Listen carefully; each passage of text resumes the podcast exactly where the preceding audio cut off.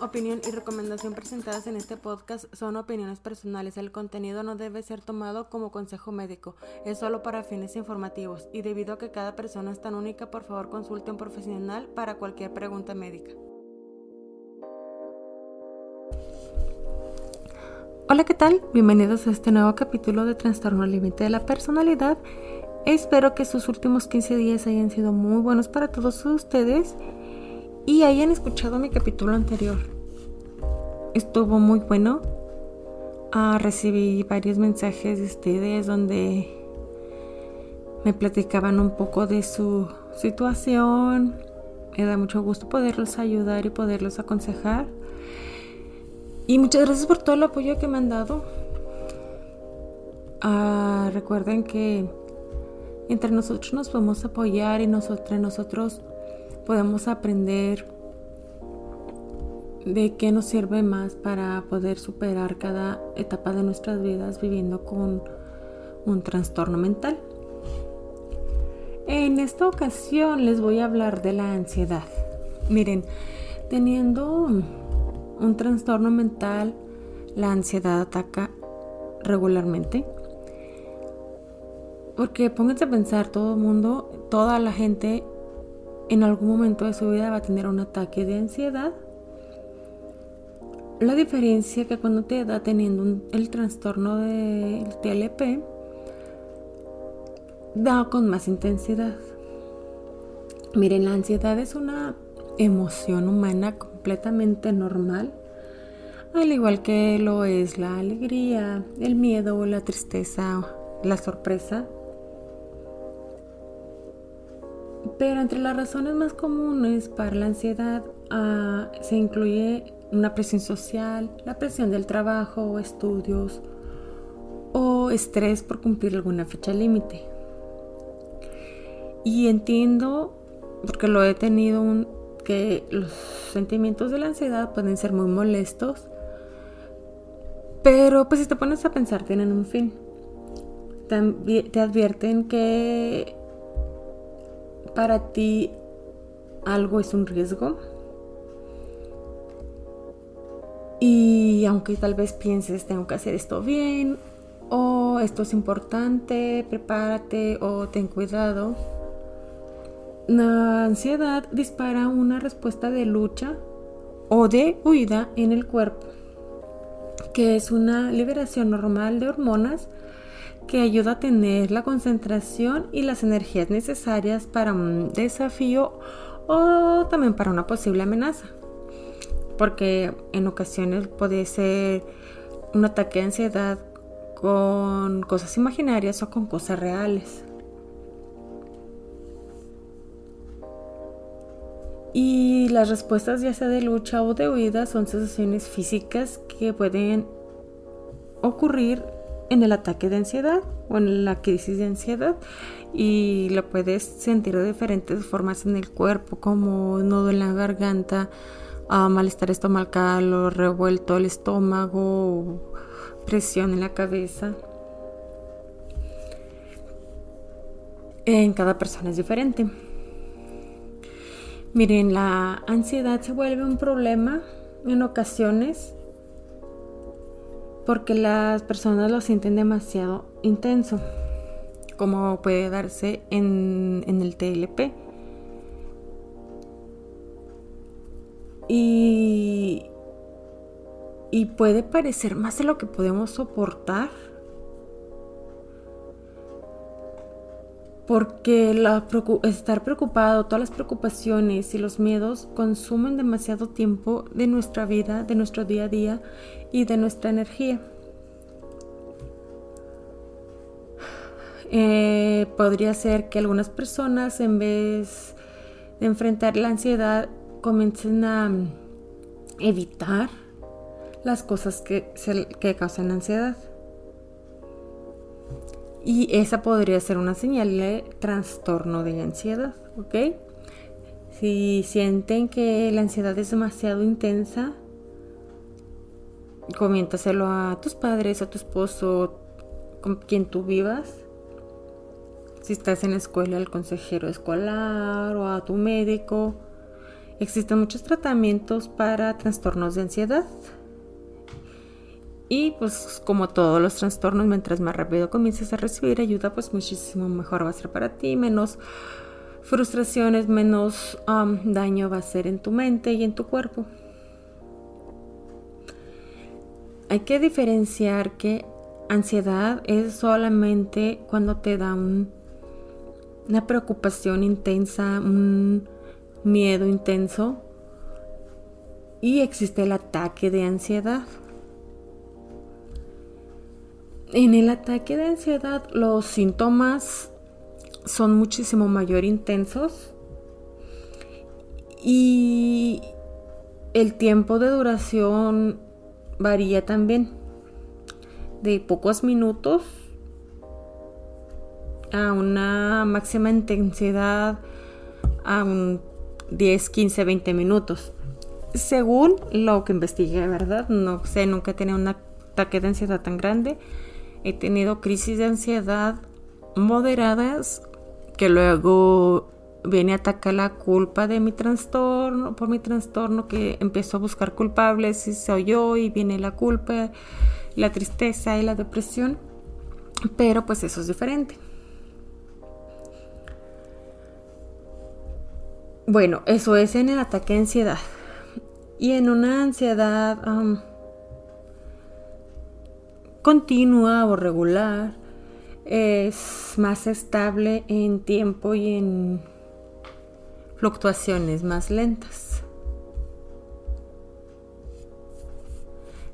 Una crisis o un ataque de pánico puede ser repentino y muy regular. Y puede durar, como les dije, de 10 a 20 minutos. Eso es en un ataque más, ya más grave y los síntomas pueden continuar por más de una hora. Y el ataque de pánico tienen que tener mucho cuidado si tienen uno porque se puede confundir con un ataque cardíaco.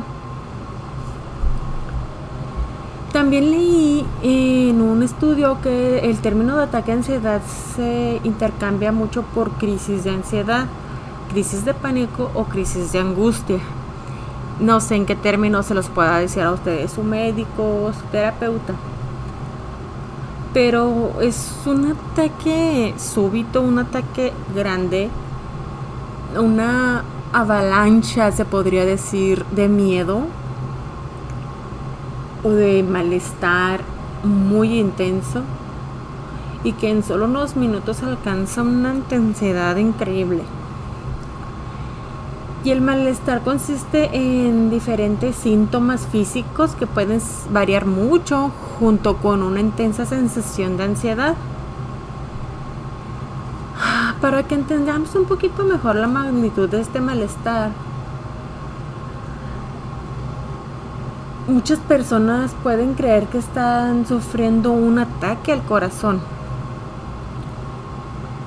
y puede surgir desde un estado de calma de un estado de relajación a un estado de aceleración y su duración enorme de, 10 a 45 minutos cuando alcanza su máxima, máxima perdón, intensidad. Y cuando pasa la persona puede regresar a su estado normal. Por lo general, pero se puede quedar también en un estado moderado de ansiedad que podría repetir después la crisis. Y se puede manifestar de diferentes formas dependiendo de la persona y dependiendo del nivel de ansiedad que sufre.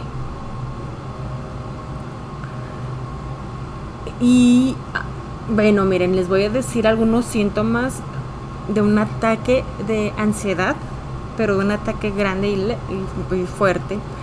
Sería una sensación de nerviosismo o agitación intenso, una sensación de peligro o pánico, aumento del ritmo cardíaco, respiración acelerada o hiperventilación, sudoración y temblores, sensibilidad o cansancio y problemas para concentrarse o para pensar en otra cosa que no sea tu estado mental actual.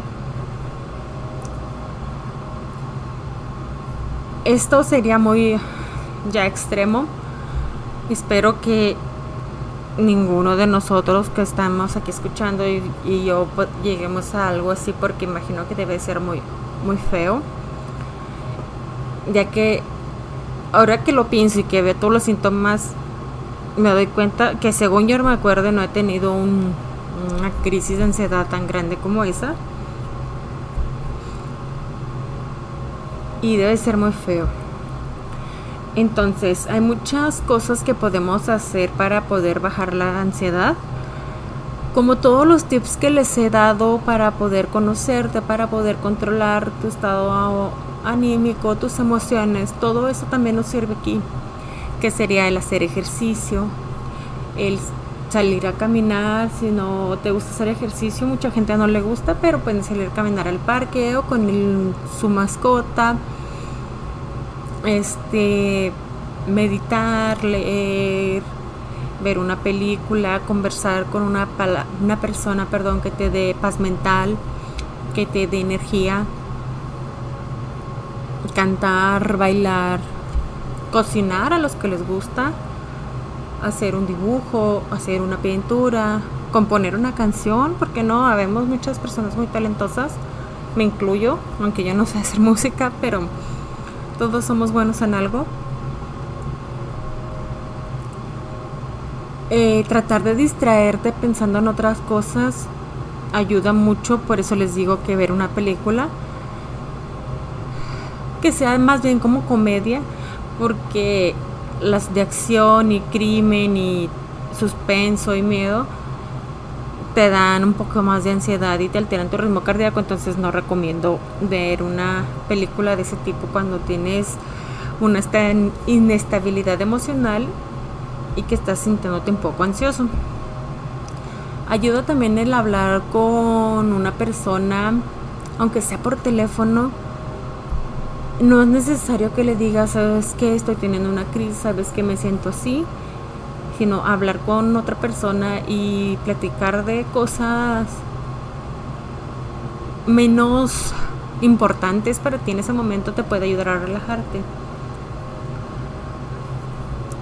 Los ataques de ansiedad son dañinos para el cuerpo, son dañinos para la mente y son dañinos para las personas que te rodeen.